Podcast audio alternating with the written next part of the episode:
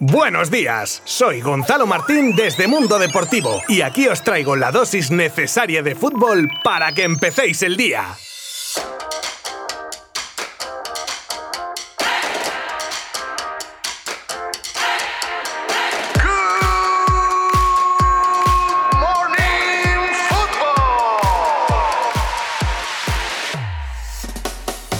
Como ya sabéis, la liga se toma un descanso para dar paso a los compromisos internacionales y creo que podía ser un buen momento para analizar desde la calma la situación actual de la cabeza del campeonato liguero. Y es que nos encontramos en la liga de las sensaciones, porque como dijo Valdano, el fútbol es un estado de ánimo. Y ahora mismo el que mejor ánimo tiene es sin duda el Fútbol Club Barcelona, que ya no solo está en una buena racha de resultados, sino que está demostrando que ha engrasado la maquinaria y los culés están asimilando las ideas y conceptos de Kuman. Amén de llevar por fin varias semanas con gran parte de la plantilla, que de esto a tener 7, 8, 9 lesionados, pues quieras que no, influye en la cohesión del grupo. Otra de las claves de que el Barça esté sonando como claro favorito al doblete es el sistema con el que Kuman parece haber dado en la diana y que supone una gran revolución que se pedía por muchos sectores. Que si hacemos lo mismo de siempre, que si el 4-3-3 no puede funcionar porque no están los mismos jugadores con el que hicieron historia, y en cierto modo es verdad, y Kuman ha sabido darle la vuelta de tuerca a ese sistema, sin perder la esencia del control del balón, pero dando al equipo unas variantes ofensivas que antes se veían limitadas. Bueno, de hecho, fijaros en este dato tan significativo como que han visto puerta en lo que va de temporada 19 jugadores. Y no marco yo porque no me saca Kuman, que si no, igual alguno cae. Un Barça que lleva un centenar de goles en 43 partidos, uno de los equipos que más marca de toda Europa y el que más de la competición doméstica. Ahora habrá que esperar a ver si este parón le viene bien al equipo azulgrana o le corta su buena racha de juego. Ya se sabe que a veces los parones son un arma de doble filo. Lo que está claro es que al menos el crédito ganado hasta ahora no se lo va a quitar nadie, y menos sus rivales directos por el título que ahora lo tienen como el rival más fuerte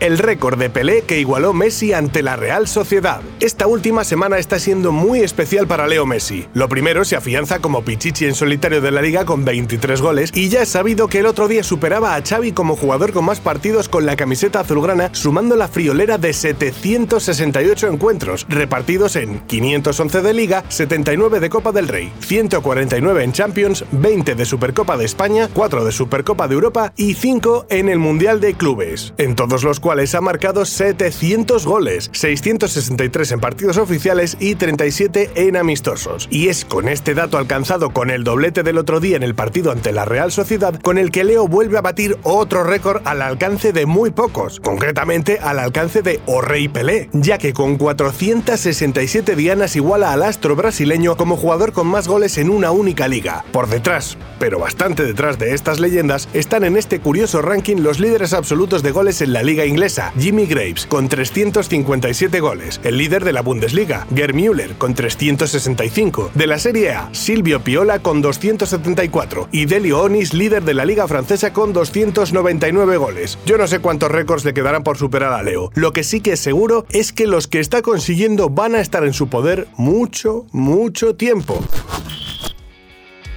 Benzema iguala su mejor racha goleadora. Y menos mal que el francés se ha puesto la vitola de líder y está marcando más goles que nunca, porque es básicamente una de las razones por las que el Madrid sigue en la lucha por el título de liga. Parece que el francés quiere compensar la buena racha de sus rivales haciendo un esfuerzo extra, lo que se demuestra en seis partidos seguidos marcando, cosa que no hacía desde la temporada 2015-2016 cuando formaba la tripleta de ataque conocida como la BBC con Bale y Cristiano. ¿Qué nostalgia tiene que ser sentir el francés recordando a sus dos excompañeros en ataque ahora que está más solo que la una llevando toda la responsabilidad ofensiva. Mbappé hace historia en la liga francesa. Bueno, otra cosa no sé, pero del nivelazo de los jugadores de los que estamos hablando hoy no podréis decir nada de nada. Y llega la hora de hablar de Kylian Mbappé, otro que cada día que pasa parece que bate 7-8 récords. Bueno, pues otro que logra el delantero del PSG es el de ser el jugador más joven de la liga francesa en llegar a los 100 goles, 84 con el equipo parisino y 16 cuando vestía la elástica del Mónaco. Y ahora yo es cuando supuestamente acabo la noticia con alguna frase épica sobre los récords de Mbappé, pero como eso parece que ya se lo dice él solito, os cuento lo que se dice el propio Mbappé tras conseguir la centena de goles. Bueno, cuando marqué el gol pensé, es un hito importante, pero todavía soy joven y puedo mejorar. Es un nuevo paso hacia la historia. El camino continúa. Tengo muchos años por delante para perfeccionarme. Para mí, desde luego, algo cursi. No os voy a engañar. ¿Y para vosotros?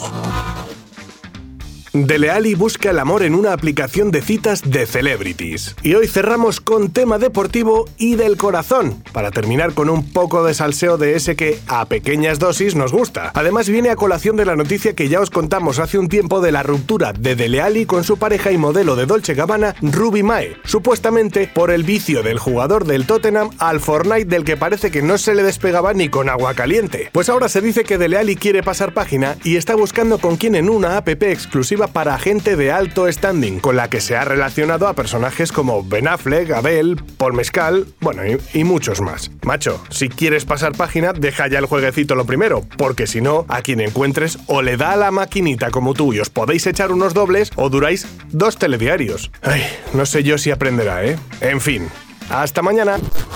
Mundo Deportivo te ha ofrecido Good Morning Football, la dosis necesaria de fútbol para comenzar el día.